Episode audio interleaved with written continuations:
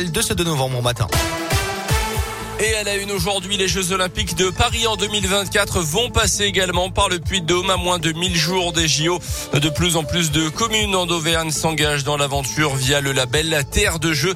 C'est le cas de Clermont-Auvergne Métropole, de Vichy Communauté, mais des communes beaucoup plus petites ont également décidé de se lancer. C'est le cas de Saint-Amand-Talande au sud de Clermont avec 1800 habitants. Pas question de multiplier les équipements sportifs. Pour la maire Nathalie Guillot, il s'agit surtout de donner l'habitude aux habitants de pratiquer une activité sportive. On l'écoute. On a prévu la première semaine olympique, donc au mois de janvier 2022. On va travailler avec euh, notre groupe scolaire pour pouvoir proposer, par exemple, une demi-heure d'activité sportive orientée sur un sport différent chaque jour. C'est créer une émulation et c'est aussi euh, créer des activités euh, et intergénérationnelles.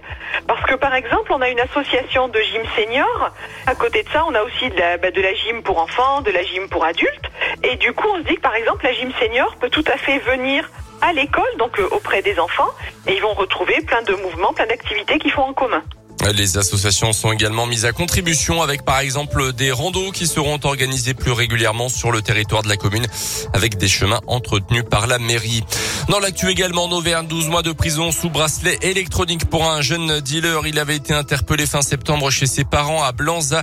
Issu d'une famille aisée d'après la montagne, il n'était pas consommateur de stupéfiants jusqu'à ce que les policiers retrouvent une centaine de grammes de résine de cannabis dans son sac. Un sac confié selon lui par un trafiquant de la À Clermont, une vente de drogue censée rembourser une dette de jeu de 750 euros. Un accident de la route dans l'Allier, un piéton renversé par une voiture dans le centre de Bellerive sur Allier samedi. La victime âgée d'une soixantaine d'années a été grièvement blessée, transportée à l'hôpital de Vichy. Son pronostic vital n'est plus engagé. Le procès des attentats du 13 novembre 2015 à Paris et Saint-Denis continue avec un moment très attendu à partir d'aujourd'hui.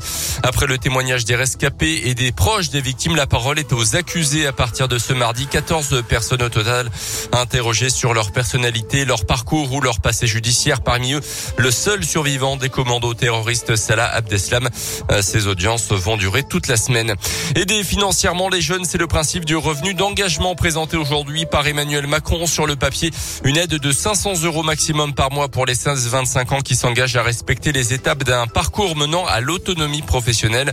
Ça pourrait concerner environ 500 000 personnes tous les ans qui ne se trouvent ni en études, sans emploi, ni formation. Du tennis avec les Masters de Paris. Qualification hier des Français Hugo Gaston et Adrian Manarino. C'est déjà fini en revanche pour l'Écossais Andy Murray sorti par l'Allemand Kupfer malgré 7 balles de match pour le Britannique.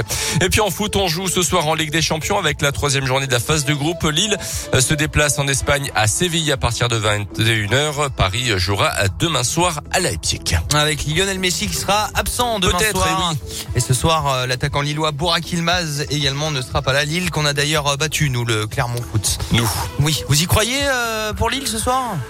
Euh, ouais, je sais pas, je sens le match nul. Oh, c'est le roi des matchs nuls. Je pense que ouais, c'est vrai qu'ils gagnent pas souvent, ils font souvent des, des, des, matchs nuls Lille. Oui, Pierre Clermont.